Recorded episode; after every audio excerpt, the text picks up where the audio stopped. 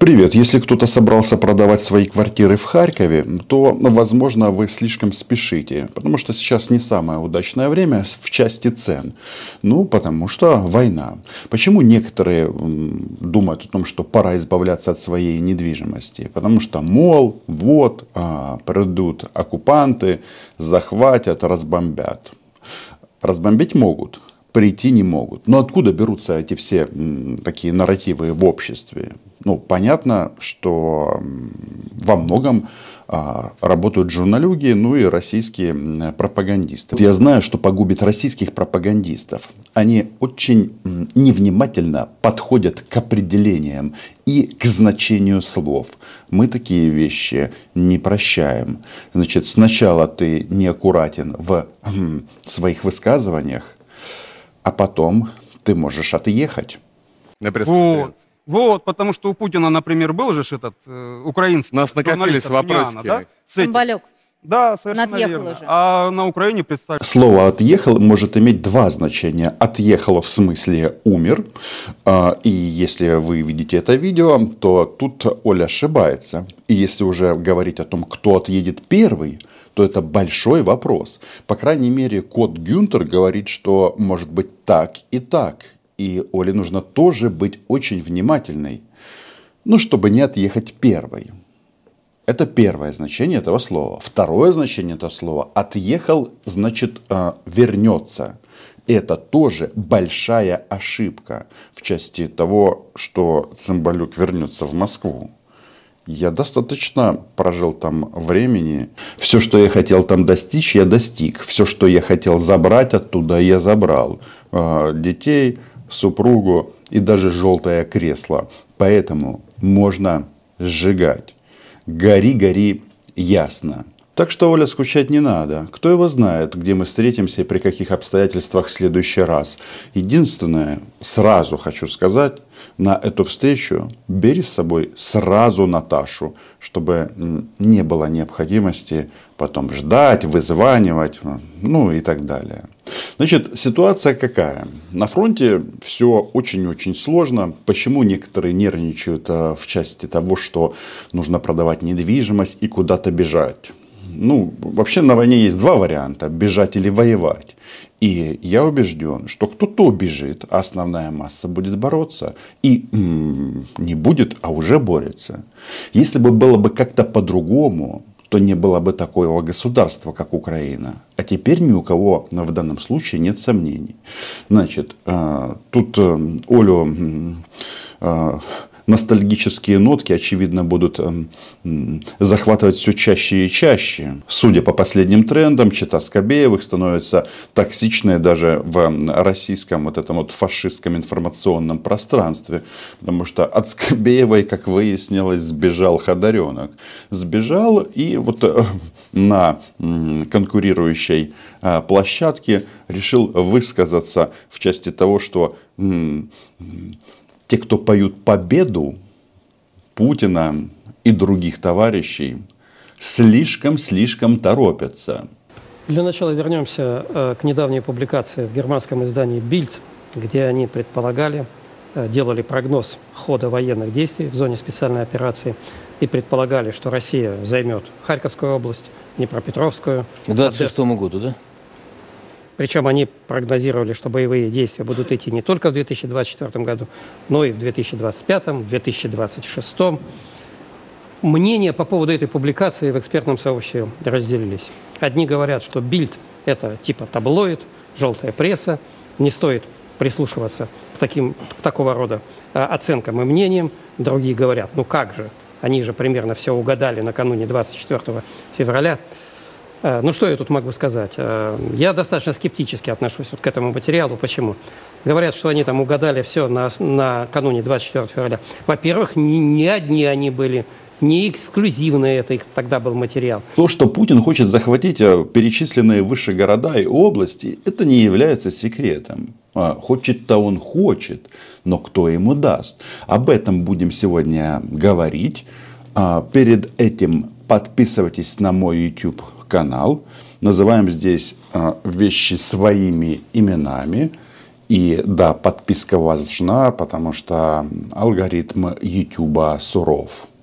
Они теперь решили, что только подписка является а, высшим признанием для автора.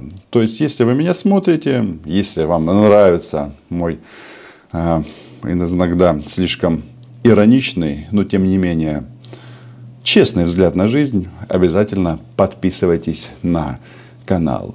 Значит, вернемся к Ходоренку, который сбежал от Скобеевой. Он говорит, что они сами не знают, что будет. Не знают. Да, вся вот эта вот длинная Россия с большим количеством мяса и каким-то количеством танков Т-55. Не только Т-55, есть кое-что и поновей. Не без этого. Но тем не менее, они не могут спрогнозировать а, развитие кампании в дальнейшем. Вот командующий сухопутными войсками Сырский пишет о том, что от Бахмута россияне попробуют наступать на Часов Яр. Ну, попробуют попробуют и в Харьковской области продвинуться, и в других направлениях. Что это значит? Это значит, что на каждое их попробуют должны прилететь наши дроны, ракеты, снаряды. И желание пробовать должно скукожиться. Скукожиться. Скобеева знает, что это значит. И потом очень легко угадывать, что будет ну, предстоящий месяц, а тут прогнозируют до 26 года. Ну, ерунда какая-то, по большому счету. Опять-таки, вот все генеральные штабы всех вооруженных сил практически в ходе э, конфликтов, э, крупномасштабных войн, конфликтов высокой интенсивности, обычно боевые действия, военные действия планируют компаниями. Э, не какими-то отдельно взятыми операциями или боевыми действиями, а компаниями. Ну, скажем, зимне-весенний, летний-осенний. Вначале как это происходит так, если на пальцах? Вначале Э, собираются мнения, предложения командующих войсками оперативно-стратегических объединений, оперативных в некотором случае, заслушиваются там главные центральные управления. Это Ходоренок нам рассказывают о том, как рождается решение о вторжении, о продолжении наступлений, э, о том, как реализовать мечтания и хотелки Владимира Путина. Собираются толстые, жирные российские генералы и прикладывают кое-что к носу. Что они прикладывают к носу, можете написать в комментариях. И нет, это не портрет э, человека на букву «Х». Генеральный штаб свою точку зрения излагает. Это пока все на предварительном этапе. Потом все это оформляется в виде оперативной директивы Верховного Главнокомандующего на предстоящую кампанию. Почему важно планировать компаниями? Ну, потому что надо расписать ну, все имеющиеся в твоем распоряжении ресурсы. И людские, и вооружение военную технику, и все другие материальные средства. Причем э, заранее их распределить по направлениям. Типа здесь будет главный удар, поэтому сюда основное внимание. Вот. Детально планируется, наверное, только первая операция компании. Почему? Потому что ну, война есть война, и неизвестно, что последует за первой. Может быть яркая, блистательная победа, а может быть катастрофическое поражение. Вот так вот они прикладывают к носу, прикладывают. И потом раз, два, три, Киев за три дня превращается в полномасштабную войну с э, каким-то сложно прогнозируемым периодом ведения боевых действий. Но про Киев уже никто не мечтает. Нет, мечтают разрушить его, не без этого. Но по факту Ходоренок говорит, что прогнозировать что-то салагом больше месяца едва ли возможно. Это он говорит о российской фашистской армии. Но тогда, внимание, украинцам, которые тут некоторые э, раскисли, все пропало, еще там что-то. Нет, то, что у нас масса решений, которые должны были быть приняты, уже давно не приняты, это я все понимаю. Но тут вместо того, чтобы раскисать, от власти надо требовать принятия соответствующих решений, чтобы и дронов было достаточно, и снарядов, ну и здравый смысл. Ну, это же основа всего когда вот говорят до 26 года. Тут первую-то надо спланировать операцию. А даже во время планирования первой операции детально прорабатывается только ближайшая задача. Дальнейшая намечается контурно. И наиболее детально разрабатывается только первый день операции. Вот. Поэтому, когда вот в бильде говорят, что типа мы тут до 26 года предполагаем. Но я лично воспринимаю такую публикацию, как вот сочинение редакционного коллектива, ну, незнакомого с основами оперативно-стратегического планирования. Это значит, что они банально врут здесь и сейчас. И это нужно понимать. Понимать и э, не только анализировать планы россиян, а анализировать то, что можем сделать мы. А то у нас так вот одно время было, там 2-3 недели, подождите чуть-чуть, у них закончатся ракеты и так далее. А, это неправильный подход. Он э, неэффективен и в некотором роде даже вреден. Надо не, не терпеть, а делать так, чтобы сюда вообще ничего не прилетало. Вот тут из последних аналитических э, разборок западного мира они тут пишут, что оказалось, что Путин врал, тоже мне новость, когда рассказывал, что Россия кинжал не имеет аналогов, что ее невозможно сбить и так далее. Приехали американские патриоты и пощелкали как орешки. И, конечно, очень сложно спрогнозировать, как будет развиваться война. Ну, кроме того, что нам будет тяжело, может быть тяжелее, чем сейчас, это возможно. Никто этого исключать не может. И, как мне кажется, даже никто и не рассказывает о том, что все будет безоблачно и просто. Но главный анализ Ходоренко, он следующий. Теперь, что касается э, прогноза действий вооруженных сил Украины на зимнюю кампанию. Зеленский, президент Украины, когда э, во время своего визита в Вашингтон, э, ну, у нас распространяется такое мнение, что типа он там денег просил. Ну, на мой взгляд, все-таки надо прислушиваться к, публикациям некоторых американских СМИ, заслуживающих внимания, что, наверное, там все-таки вот эта встреча прошла примерно по следующему сценарию, что отец американской демократии, президент Джо Байден, сказал Зеленскому, сынок, деньги я тебе дам, но ты вот расскажи мне по пунктам, на что ты их намерен потратить. Едва ли такой разговор мог состояться. Почему? Потому что Соединенные Штаты, они и так проинформированы о ситуации и на фронте, и в политических раскладах у нас в Украине, ну и, соответственно, там, в Российской Федерации. Вот так вот. И есть достаточно американских чиновников, которые очень глубоко во все эти вопросы погружены. Это и генералы, это и посольство, ну и так далее, и так далее. Почему? Потому что они не первый и не второй снаряд 155-го калибра отправляют в Украину. Что это значит? Этим победителям на заметку. Победителям. Ага. Слышали недавно? Э, стала известна новая глава в истории РФ. Там таки напишут для учеников девятых классов, что Путин лично победил Гитлера. А он его не победил. Это Гитлер перевоплотился в Путина. Ну, а фуражка у него есть, конечно, оригинальная. Понятно. Значит, а что там по военной помощи и прогнозам? Что же касается американской помощи, выделения средств, вооружений, военной техники, ну, на мой взгляд, это не дискуссионный вопрос. Это вопрос только времени. И деньги, и вооружение, и военной техники, и военная техника для Украины найдется. Весь вопрос только в объемах и сроках. И поэтому нам, в общем-то, на этом фоне расслабляться Ни еще преждевременно, шампанское не открывать. Ни в коем случае. И поэтому нам еще все только... У нас но еще я... многое впереди. Да, но я правильно... Это самый важный ключевой момент а это номенклатура и количество. Ну и технологичность этого оружия. Нам нужно все, что поможет нашему солдату на земле. То есть самолеты, дальнобойные ракеты. Ну нельзя же э, воевать исключительно из высокотехнологичного FPV-дронами. Хотя почему нельзя? Но лучше и тем, и тем, и тем. Всеми возможными средствами поражения. Так вот, что интересно. Значит, а получается, что Владимир Путин, он же заставил шевелиться НАТО в целом. Ну и расширяться, и модернизировать свои военно-промышленные комплексы.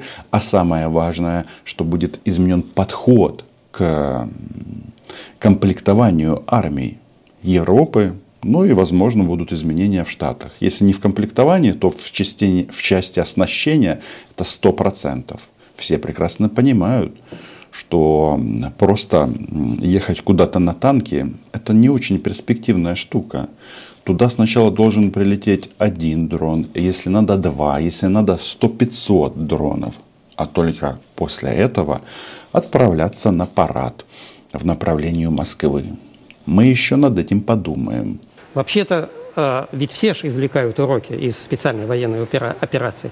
И по большому-то счету, ведь на Западе, вот они сейчас пришли к этому выводу, э, что надо, в общем-то, пересматривать практически все концептуальные установки на строительство и боевое применение вооруженных сил те вооруженные силами, которые располагает Великобритания, Германия в настоящее время, они, собственно говоря, отнюдь не предназначены для ведения вооруженной борьбы в конфликте высокой интенсивности.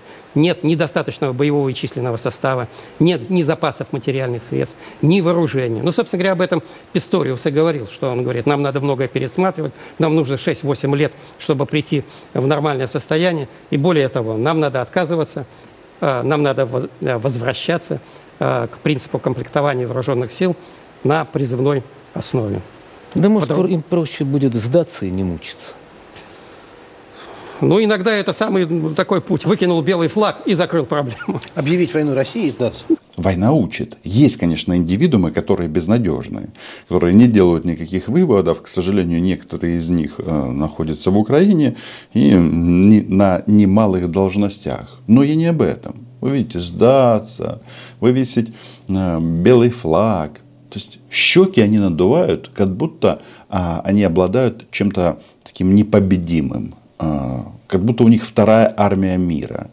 А, в некотором роде вторая армия мира, она осталась. Но знаете, в, каком, в какой номинации? В номинации «Понты». А вот э, на Земле все очень по-разному. И у нас, и у них.